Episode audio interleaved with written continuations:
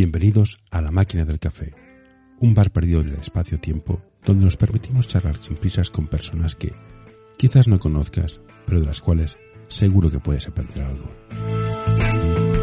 Hoy tenemos con nosotros a Jorge Cañedo. Buenas, Jorge. ¿Qué tal? ¿Cómo estás, José? Va, interesante. Veo, veo, veo el nombre de tu blog y llamada, eh, interesa de entrada, vivir con pasta. Supongo que es un concepto más financiero que culinario, pero llama la atención. ¿Qué te iba a decir? Te conocí en, en una speed networking online y me explicaste lo que hacías. Digo, hostia, es, es interesante. No es en tanto como fondo de inversión o cómo invertir, sino cómo conseguir maximizar tus ingresos para tener una vida normal, decente, básicamente.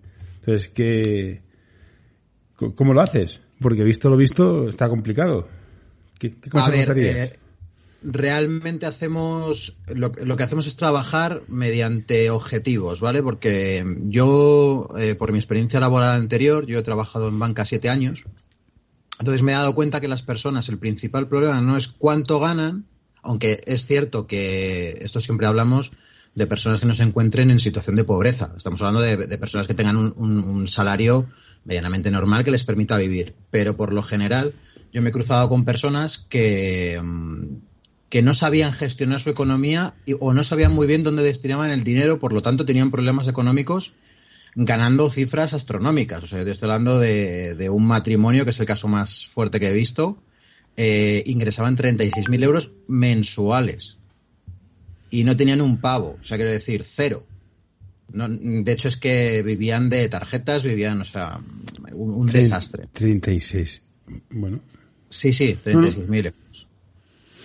Serán dos socios de una empresa muy grande. Sí, yo, es que yo creo que él, él dice que tiendes a gastar lo que ingresas. Cuanto más ganas, más gastas. Eso es una verdad Sí. inherente. Sí. También Es es, un poco por, por la mentalidad humana, ¿no? Que, que si tú tienes una casa de tres habitaciones, no sabes cómo lo vas a hacer, pero vas a llenar las tres habitaciones. Y si tienes una de cuatro, vas a llenar cuatro habitaciones. Pues con el dinero pasa exactamente lo mismo. Si tú ganas mañana 500 euros más que ayer, el primer mes lo vas a notar. Ayuda a mantener este podcast en anorta.com barra colaborar. Pero si no tienes costumbre, el segundo mes ya te has adaptado a ganar esos 500 euros de más y te va a volver a faltar dinero. Entonces, básicamente lo que estás diciendo es que hay que vivir en un, con un presupuesto. O sea, decir, este es el presupuesto que tengo y hay que ajustarlo al máximo. Eso es, al final eh, lo importante, porque muchas veces el dinero nos marca, no, mm, a ver, también un poco viene por la sociedad, que nos marca conseguir cosas que realmente a lo mejor a nosotros no nos hemos parado a pensar si nos interesan de verdad o, no, o nos mueven. Es decir, ¿por qué tienes que tener una casa de tres habitaciones o cuatro? O sea, a lo mejor tú vives perfectamente en una casa de dos, ¿no? Es como que la sociedad te impone muchas cosas. Hola, somos de marketing, estamos aquí para que gastes dinero. a esto nos dedicamos, a utilizar todos los trucos de tu cerebro, todos los fallos cognitivos para hacer que tú quieras esa casa de cuatro habitaciones cuando eres una persona soltera. Claro. Claro, exactamente. Y luego, pues eso, que nos creamos necesidades. Y luego hay un, hay un problema también que, por lo menos aquí en España y por lo que yo he sabido también en Latinoamérica, al final el dinero es un tabú. Aquí no hablamos de dinero con, con naturalidad. Es, es, tú no le preguntas a tu amigo cuánto gana. Mm. No, no, es, no, es, una conversación habitual, ni cómo se gestiona, ni cómo se organiza. Ese tipo de, de conversaciones o, yo considero que son prácticamente inexistentes, ¿no? O a lo mejor un, un pequeño grupo de, de, población sí, pero por lo menos para, la gente en general no es una conversación habitual. Entonces, claro, saber de dinero y hablar de dinero es importante para. Es como cuando el sexo era un tabú, pues eh, yo creo que el dinero es incluso eh, más tabú que, el sexo. Pasa un poco como en la resistencia, ¿no? La famosa pregunta que hace Broncano de ¿cuánto dinero tienes o, y cuántas veces cuántas relaciones sexuales tienes en el último mes, ¿no? Pues es un poco eso. No, hay cultura de hablar de dinero y, y, somos muy pudrosos para hablar de esto. En las sociedades norteamericanas o sajonas es muy típico. De hecho, uno de los consejos que te dan cuando entras a, entras a trabajar es define tú tu rango salarial o si no todos definirán otros hay un miedo a hablar de dinero, igual que aquí hay un vender de la forma tan agresiva que venden en Estados Unidos, aquí no se ve, no es culturalmente aceptado. Eso es. Pero bueno, creo que también aquí eh, ese, ese, cambio de, de, gestionar, porque en Japón, por ejemplo, que tampoco es una cultura tan abierta como con el tema del dinero, pero sí que son súper ordenados. Tienen un, un sistema que, que, lo inventó una mujer periodista. Si quieres ponerte en contacto con nosotros, escríbenos a info.norta.com. Con el objetivo de, de empoderar a las mujeres. Porque en, en, el Japón de, yo creo que esto fue como en 1900, algo así, en 1900 poco. Claro, eh, los hombres marcaban la pauta de la casa. Entonces, para poder empoderar a las mujeres que no tenían trabajo en ese momento o, o que eran amas de casa, pues inventó un sistema que se llama Kakebo. Y eso fue el primer cuaderno de, control económico, ¿no? Entonces, un poco lo que yo quiero hacer o lo que yo busco hacer es que ese cuaderno, con otro sistema más avanzado, ¿no? Porque al final ese cuaderno se queda un poco cojo, aunque la idea en sí es súper buena, eh, y utilizar todas las herramientas para que destines el dinero a lo que de verdad te importa y aparte gestiones un futuro económico, porque también otra, otra de las cosas que, de las frases más repetidas aquí en España, o que yo he oído más veces, es si me muero mañana, ya me lo he llevado todo por delante. Ya, pero nadie dice, o sea, ¿qué tienes más probabilidades de vivir o de morir? Pues a lo mejor si te toca la mala suerte puedes morir, pero en un alto porcentaje tienes más posibilidades de vivir estadísticamente, eso es, es estadística. Pues entonces, pero nadie dice, bueno, por si vivo, guardo, ¿no? Pues es un poco también quitar mm. todo. Final, desde, un punto, desde, desde, un punto, de vista financiero, tú ahorras para una jubilación, tener un margen. Claro, si supieras exactamente qué día te mueres, dices, mira, el 3 de agosto del 2053 me lo pelo todo, vale. Y es una cosa que hay que jugar mucho. Entonces, ¿qué, qué financiación quieres guardarte? ¿Qué plan de pensiones? O, o, cómo, bueno, o lo que sea que te quieras guardar para cuando seas mayor ahí es una fórmula complicada porque cada vez viviremos más. De hecho, yo conozco gente que ha estado más tiempo cobrando la jubilación que trabajando. Es, es probable que sí, sí, sí, además puede ser el caso perfectamente de, de, típica persona que ha cotizado los 15 últimos años, le ha dado derecho a una, a una pensión, ya ha podido vivir 25 o 30 sí, después de jubilarse. Prejubilado con 45 y pico ya debe tener unos setenta y pico, no sé, una, una salvajada. Sí, claro, eso. A ver, y también en España, eh, a ver, también tenemos que, ten, que tener claro, por lo menos nuestra generación, no sé cómo lo van a resolver, porque nadie, eh, las pensiones ahora mismo son una fiesta. Entonces estamos tirando dinero por la ventana, ya saben de sobra que no es eficiente las, cómo tenemos el sistema, pero nadie quiere ser el aguafiestas porque le va sí, a costar esto, su cargo esto político. Es un tema de marketing político, aquí no vamos a entrar porque es absurdo, es, es marketing. O sea, claro, yo, yo, no lo voy a tocar. Lo, el objetivo es que la gente entienda que como eso va a ocurrir, no sabemos cuándo ni nos, va, ni nos importa que ocurra, hay que prepararse porque va a ocurrir. No sabemos cómo ni cuándo, pero va a ocurrir un cambio. Entonces hay que prepararse y prepararse es aprender a gestionar el dinero. Pues vamos a gestionar el dinero. Primera pregunta, ¿propiedad o alquiler? Uh, muy complicada. Yo la, te, puedo contar, te puedo contar mi caso personal.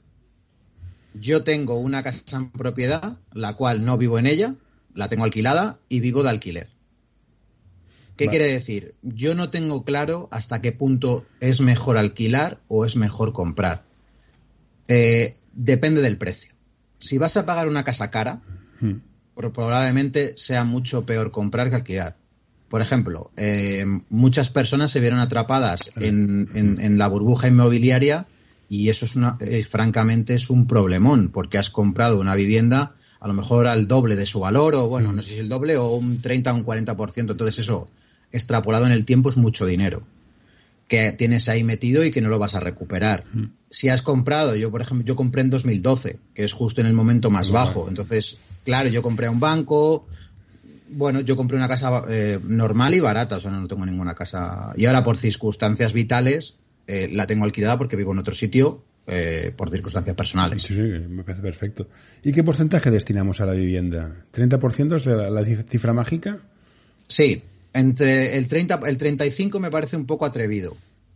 Mm. Porque es lo que decíamos en banca, ¿no? Que te puedes, incluso jugábamos con ratios de un 35 con 40. De hecho, había compañeros en época cuando la vivienda deducía que te sumaban es, ese ahorro fiscal, también lo sumaban a la cuota. Yo decía, joder, wow, o sea, este es ya mm. llevar la, la, pelota al final, ¿no? Yo creo que un 30 es, es algo adecuado. Y si es un 25, mejor todavía. Sí, lo ideal es tener el menor costo posible. el menor coste posible. Y, y ahora, bueno, ahora se da una buena situación con respecto a la gente que se quiere hipotecar. Eh, yo valoraría muy seriamente el tema de, la, de las hipotecas a tipo fijo. Digo valorarlo, no, no digo que sea mejor la tipo fijo que la tipo variable.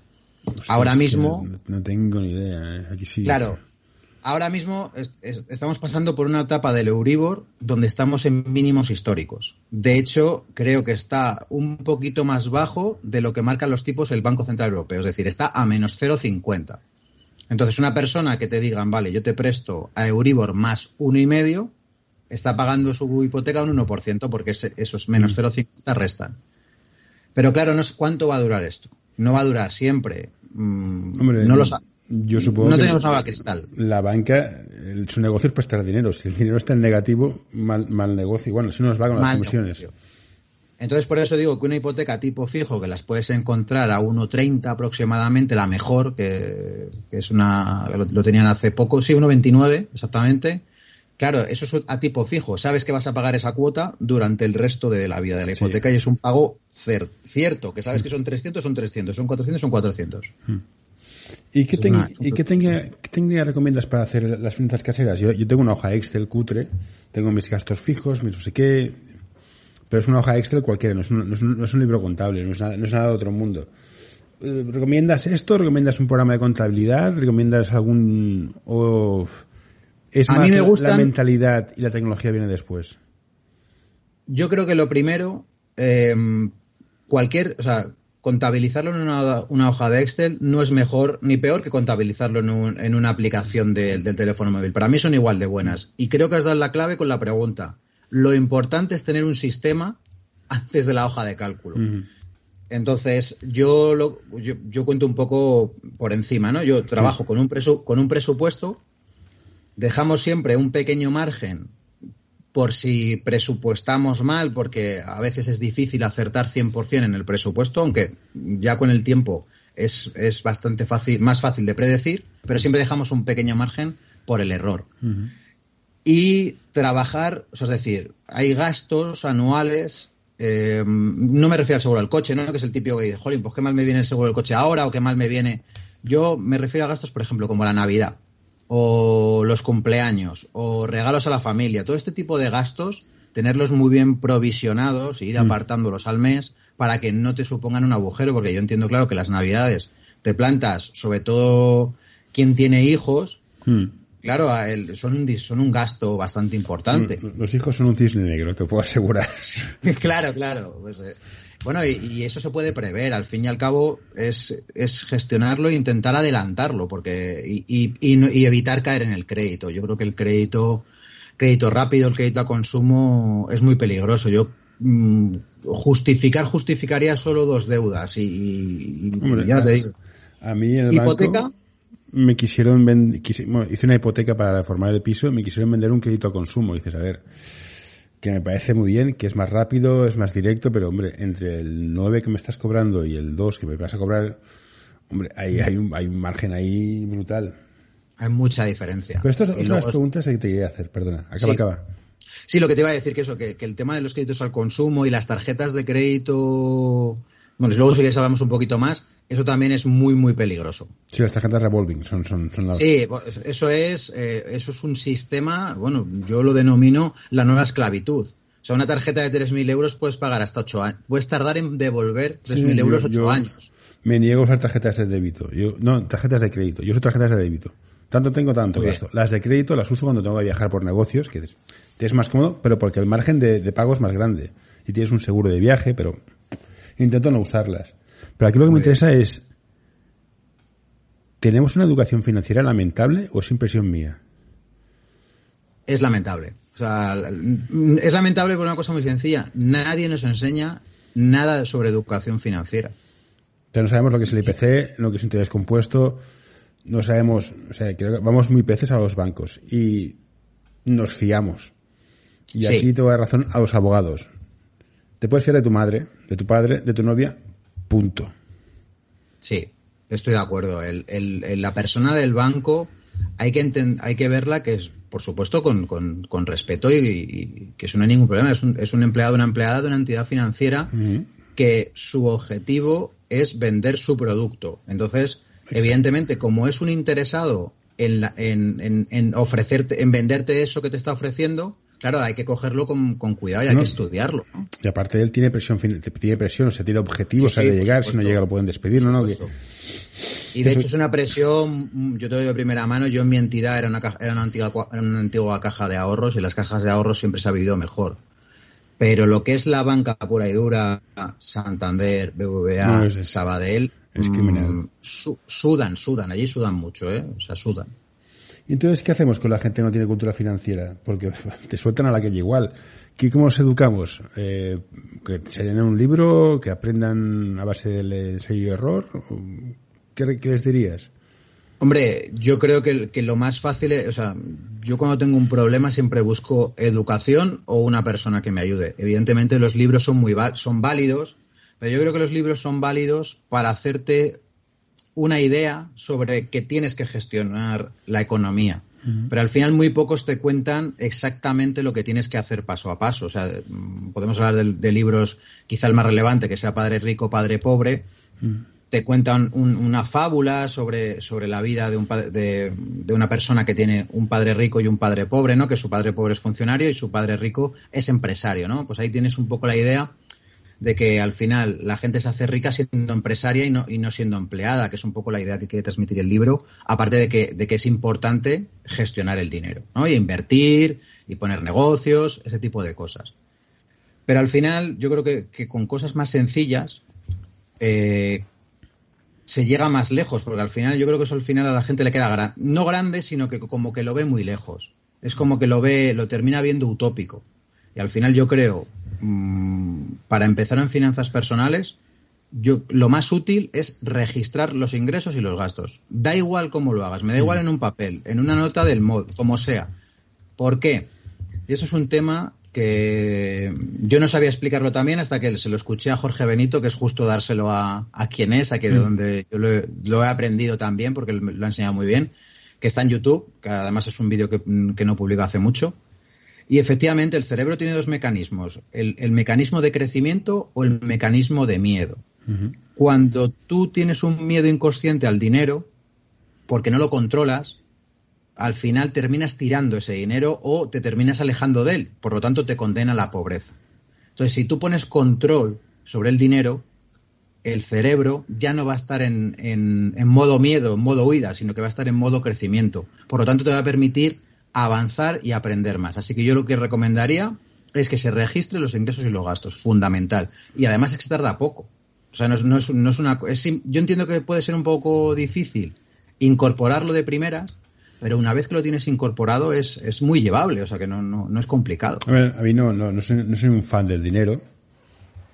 Sí, me peleo, me gustan mucho las matemáticas, de hecho estoy, hago marketing y estadísticas, y yo lo que lo hago son los lunes. Los lunes hago todos los lunes, aún Muy bien. Reparo todas las cuentas. Pero es lo que te estábamos hablando al principio. Esto está muy bien a partir de cierto nivel. O sea, creo que hay gente que llega a final de mes por inercia. También te lo digo. O hay gente que, llega, que, que le cae. Hoy quiero recomendarte este podcast. El alma del juego by Soul Basketball, el podcast en el que charlaremos con personajes del mundo del básquet con diversidad de carreras, funciones y experiencias para que nos acerquen al alma de nuestro deporte, el baloncesto.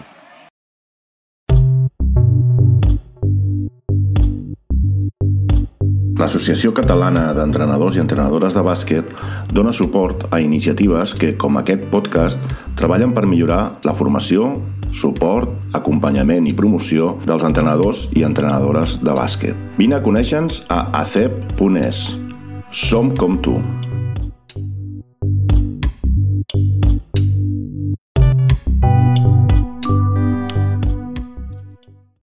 Está más de lo que tiene, pero hay gente que llega por inercia. Pero bueno, eso ya es otro, otro problema. Eso ya. Pero creo que, que, también la gente que llega por inercia, probablemente, es, decir, contra menos dinero gestiones, evidentemente menos margen tienes. Eso, eso, eso está claro.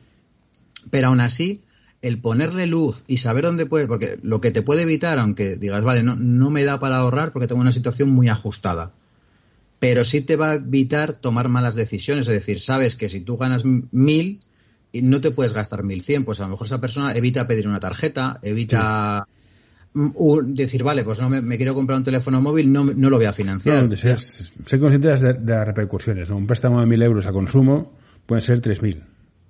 Fácil. Yo en la banca, la situación que, más curiosa me resultaba era cuando las personas venían a pedir una tarjeta revolving. Ya no por el tipo de interés, que, que sí. Pero me decían, es que me resulta muy fácil pagar 30 o 50 euros. Y yo pensaba, claro, te resulta fácil pagarlos, pero no te resulta fácil ahorrarlos. Es, es, bastante es curioso, ¿no? Cómo, cómo funciona eh, eh, la mente con respecto al dinero, porque, o sea, no los puedes ahorrar, pero sí los puedes pagar. Pues al final es lo, es lo mismo. En vez de pagárselos a la financiera, págatelos a ti a una cuenta aparte y es una, manera. es, esperar, es esperar. Sí, eso el cerebro no funciona muy bien. No, eh, ahí tiene el decalaje que no. No, no funciona muy bien. ¿Qué más te iba a decir? Veo que tienes, he mirado tu página web y tienes un podcast. Sí. ¿Cómo te va por, ¿Por qué podcast? Buen podcast y, YouTube, además. A ver, te, soy, yo te soy sincero y te cuento la verdad. Yo empecé con el podcast porque me resultaba técnicamente más sencillo que hacer un vídeo de YouTube, aparte de que tenía vergüenza de salir. Sí. E, ese es el principal mm. motivo. Hasta que hace tres semanas dije, mira, me da exactamente igual si es algo más alto, más guapo, más como sea. Y decidí grabarme. Además, bueno, encontré una fórmula que me resulta sencilla, que me grabo con la propia webcam, como estamos hablando ahora mismo, yo me grabo, lo cuento a la cámara y, lo edito medianamente y ya está. Tengo un programa de mejora de sonido y, poquito más. O sea, lo mm. hago con muy pocos medios. No, yo, hago podcast porque eh, el tema del vídeo, esa preparación, el fondo de iluminación es, es mucho más caro, más complicado. Por eso me daba por el podcast y no soporto ver, no soporto salir que me vean la cara. O sea, yo soy más fan, soy, soy muy de radio. Yo la televisión en mi casa está para jugar a la play. O sea, no, no veo tele para nada. Pero me resulta interesante. ¿Y qué tal el mundo del podcast? ¿De, qué va el programa tuyo? ¿De qué, de qué pues, hablas? Intento hablar de, de cosas que me, o sea, un poco todo relacionado con finanzas personales, pero intento añadirle eh, una historia, ¿no? Porque al final el cerebro funciona mejor con historias. Y al final yo siempre recuerdo, los libros que, más recuerdo son los libros que me he leído y tienen una historia porque me resulta más fácil acordarme de la historia, que ese es un libro muy técnico. Entonces yo me daba cuenta de mis primeros podcasts que era como muy técnico, muy serio. Digo, es que esto, mm, yo viéndolo desde fuera, digo, no lo voy a escuchar nunca porque me, me voy a aburrir al y, y, eso que son de cinco minutos. Digo, me voy a aburrir al, al minuto uno. Entonces, es lo que intento dar ahora. una historia que siempre enlace con, con un aprendizaje de, de, finanzas personales, que es el objetivo, ¿no? Realmente mi objetivo es que esto sea común, que sea algo asequible para todo el mundo. Que creo que es justo. Entonces, estamos hablando de. Esta es una profesión que es financiera, que es mucho número, que pelea contra un animal totalmente racional como nosotros. ¿Cómo consigues que, que la gente se motive y se mantenga pegado a un plan financiero? Lo principal para mí son los objetivos. Yo creo que cuando te pones un objetivo y, y lo tienes claro que lo quieres conseguir, al final es, es como eh, ir al gimnasio o hacer una dieta, ¿no? si, si haces algo muy estricto o muy fuerte, es probable que, en dos, tres semanas se te quite las ganas de ir al gimnasio o de hacer la dieta. Pues pasa un poco lo mismo. Vamos intentando, yo intento ir con el tempo de las personas. Y al final, lo que yo busco es que ellos lleguen a la conclusión y lo incluyan en su vida, porque si no lo incluyen en su vida, al final va a ser muy difícil mantenerte a un plan financiero pegado mucho tiempo. Y la motivación, pues yo intento hacer objetivos pequeñitos y celebrarlos, por supuesto, porque si no celebras lo, lo, aunque hayas conseguido un poquito, hay que celebrarlo, ¿no? Pues es decir, vale, pues si tú quieres salir a cenar, porque te gusta ir a cenar con los viernes, pues venga, pues en vez de ir a cenar dos veces, vamos a ir una, pero vamos a ir cuando hayas conseguido un objetivo. Esto me recuerda a una anécdota que no sé si es cierta, cuando Antonio Flores salió de desintoxicación, que era adicto a las drogas, fue a casa de su madre, estaban de fiesta. ¿Sabes qué dijo su madre? Venga, vamos, a vamos a hacernos unas rayas. Que, me he pasado todo un mes ahorrando para gastarlo. Y este tipo de, de contradicción. Pero sobre lo que decías de vamos a ahorrar, tener un plan financiero, de tener una estructura, la pregunta tonta, ¿para qué ahorramos? O sea, ¿para qué ahorramos? Para que no gastamos, para, ¿por qué no gastamos de más y dejamos un colchón? ¿Qué es el objetivo? Pues el objetivo depende de la persona, puede ser variable. Yo, por ejemplo, te puedo contar mi objetivo. Yo intento ahorrar para tener una tranquilidad. Yo ahora mismo no tengo hijos, pero si el día de mañana si los tengo, me gustaría eh, poder pagarles unos estudios, eh, que no les falte que no les faltara de nada. Entonces, esa, es mi motivación, ¿no? Y si no los tuviera, porque a veces la vida nunca sabes cómo te va a venir, pues bueno, pues es un futuro que me puede dar margen para tomar otras decisiones si, si mañana me va mal mi empresa o porque claro, nosotros, yo que soy, bueno, tú eres como ya autónomo, entonces nosotros al final no tenemos el paro, no tenemos, no tenemos esa, ese, ese, esa amortiguación. Entonces, yo un poco esos son mis objetivos.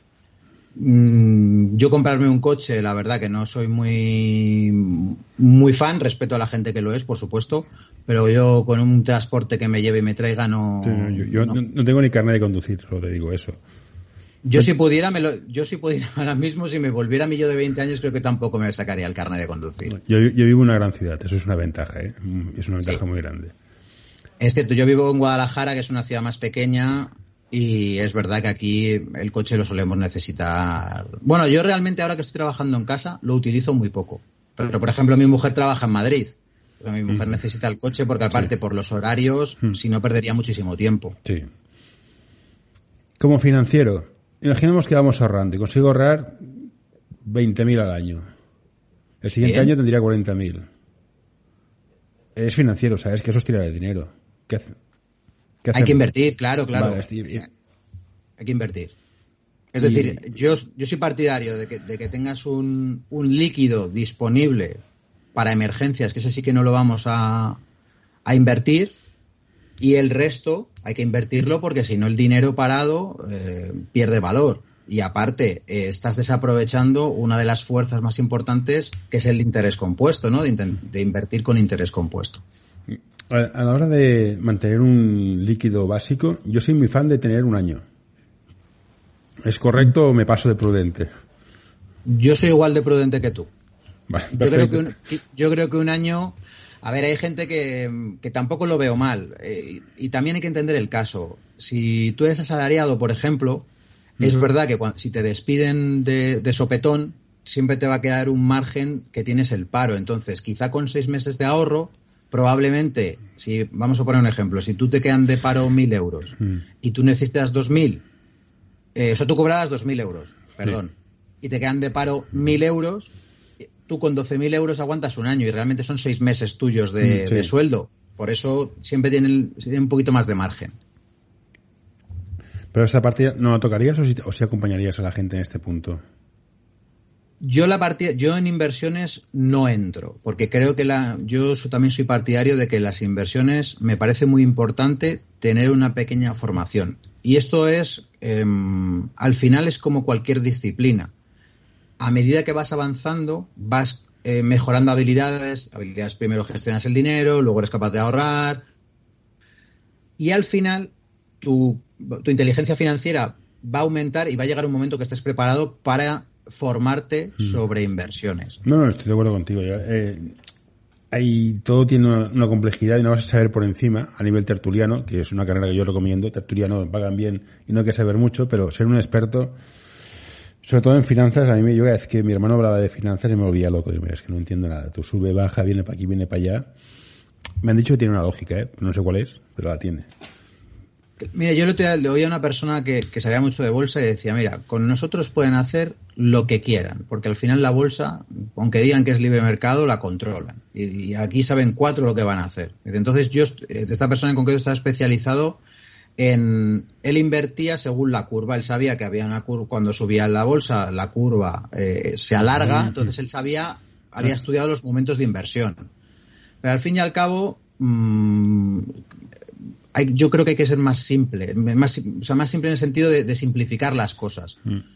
Vamos a buscar un producto que puedas invertir. A ver, al final, mm, si las empresas más importantes se van todas al garete a la vez, pues es complicado. Pues entonces, una, una pata de la inversión es diversificar. No hay que tener todos los huevos en la misma cesta porque eso además es lógico.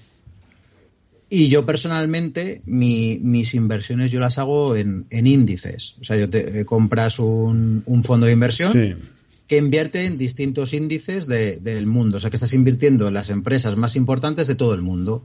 de, de todos los sectores. Todos los sectores a la vez es muy complicado que vaya mal. Evidentemente esto tiene subidas y bajadas. Pero como es una inversión a largo plazo, y a largo plazo se supone que siempre la inversión recupera, bueno, pues, yo tengo, yo estoy ya, desde que aprobaron las monedas, las monedas fiat, sí. ya dices aquí, esto, esto es todo papel, créete lo que quieras creer, o sea, ya no, no hay un respaldo en oro, pero bueno. Claro, al final es, es, verdad, el dinero ahora mismo es, confianza. Confiamos en que en, que el dólar es fuerte y el euro también. ya está. Que no, no, hay un valor detrás. Bueno, de momento no se ha llevado hasta aquí. A ver hasta dónde nos llega. Veremos. Bueno, Jorge, volvamos otra vez a lo, básico. Tú te dedicas a organizar las finanzas de la gente. ¿Qué tipo de cliente es? ¿Qué margen de, o sea, has de cobrar entre 2.000 y 6.000 menos? ¿Cómo, ¿Cuál es el tipo de cliente que tiene, que, debería acercarse a ti? ¿O que podría aprovecharse de tus servicios? Pues yo creo que cualquier tipo de persona que, tenga ingresos y que no sepa gestionar eh, su dinero, ¿no? Porque... Ya, pero Jorge, perdona, que te interrumpa. Yo no conozco a nadie con la suficiente madurez para decir no sé llevar mi dinero. Le costará reconocerlo. Ese es, el, ese es uno de los problemas que yo me encuentro más habitualmente. y normalmente las personas que suelen acudir es cuando ya te ves en un, en un brete muy fuerte. Es decir, ya te ves en problemas. Yo suelo, yo me suelo encontrar ese tipo de clientes quitando a alguna persona que viene voluntariamente porque entiende que, como tú bien has dicho, que tiene un grado de madurez que dice, mira, pues yo no sé manejar y, me gustaría, pero yo normalmente trabajo con, personas que, quizá tengan problemas ya, o que quieran quitar deudas, o que se ven que dicen, jolín, es que mm, llevo 20 años trabajando y sí, no, no estoy en quiebra, pero debo hipoteca, debo personal, debo coche, debo tarjetas. Entonces, normalmente es las personas que, que más fácil se dan cuenta, pero al final podría, esto se podría beneficiar cualquier persona. Vale, entonces cualquier no persona... Por, no por un rango de ingresos, porque al final, si tú no sabes gestionar mil euros, hmm. no vas a saber gestionar seis mil. Sí, lo decía por el rango de, rango de ingresos porque tú trabajarás con, un precio fijo, con un fee, con un porcentaje. supongo que si gano mil euros, hombre, no, sé cómo funciona, te lo preguntaba.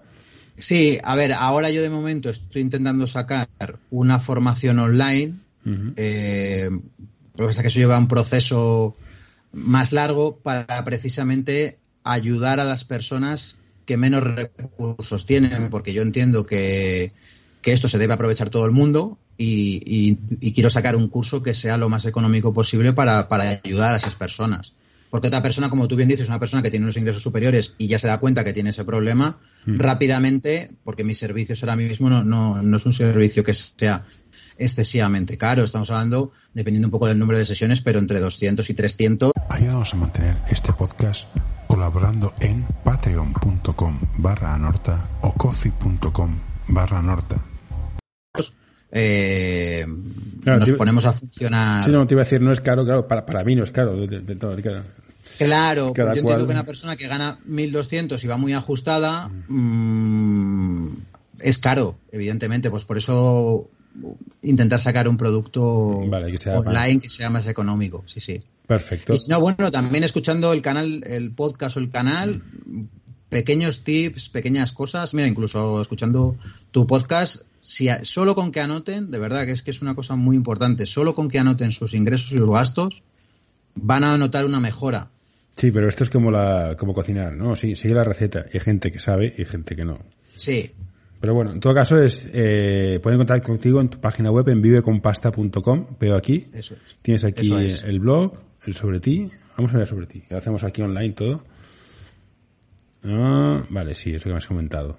Es el, el tema de la gestión, de la gestión financiera, que es que es que claro, es que los préstamos son muy golosos. Esa, que dinero cash al contado y vas pagando, no, es que 50 euros no me duelen, no, pero 50 euros durante tres meses y el problema que yo veo ahora cada vez más, y será más grave, será más importante tu punto, tus servicios, porque es los 25 euros del préstamo que he pedido, los 9 del Spotify, los 11 del Dazón, los 15 de Netflix.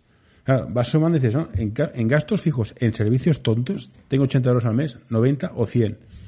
Claro, es, al final todo pica. ¿Mm? Bueno. Sí, yo creo también que esto, que un poco el tema de, del, tener también, yo, yo no soy minimalista, o sea, lo, digo, pero sí que me siento siempre atraído por un poco por esa, por esa corriente, ¿no? Yo veo, sigo muchos canales de minimalismo y demás, y al final es verdad que buscamos en cosas la felicidad que no tenemos en otros sitios. Entonces, al final, las cosas nunca te van a hacer feliz. hay que buscarse dentro y hay que intentar el tema del desarrollo personal es un tema que también hago la he tenido millones de veces. La felicidad no se puede. Si te gusta este episodio, por favor, deja un comentario o compártelo con tus amigos. Ya sé que es una pesadez y todos lo pedimos, pero ayuda bastante. Puede buscar, no has de buscar la felicidad.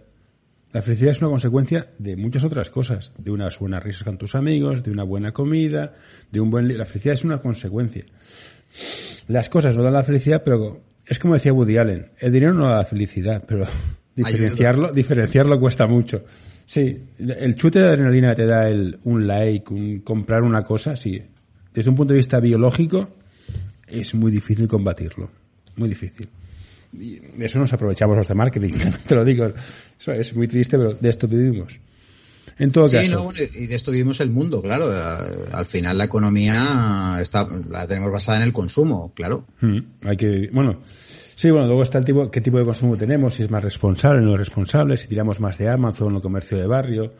Pero esto ya cada cual ha de ser, ha de ser, a mínimo intentar ser coherente con lo que defiendes. Si tú crees que Amazon mola, bueno, pues acepta las consecuencias y si crees que no, pues hombre, pagarás más, acepta, El ser coherente y consistente a veces es complicado. Pero bueno, se nos sale un poco de tema financiero. Sí, sí. En todo caso, Jorge, eh, pues gracias por esta, esta, esta clase. La gente que era contacto contigo ya lo sabe, viveconpasta.com, que hable contigo y haces una sesión y, le ayudas a salir de las deudas financieras.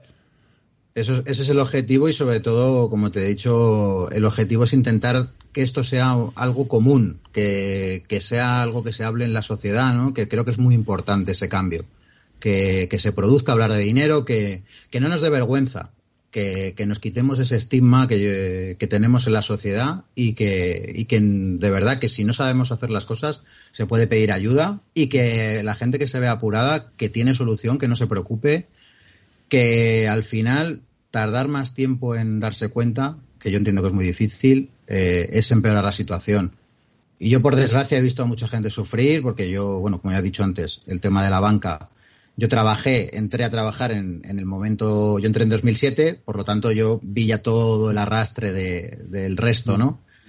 Y al final, pues es verdad que, que por no saber de dinero, por no querer hablar de dinero, sufrimos más de la cuenta. Perfecto. Pues muchas gracias de nuevo, cuídate y nos vemos por internet.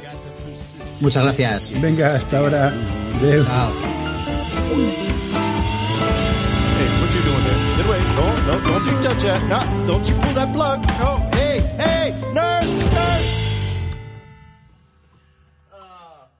All right, I'm done.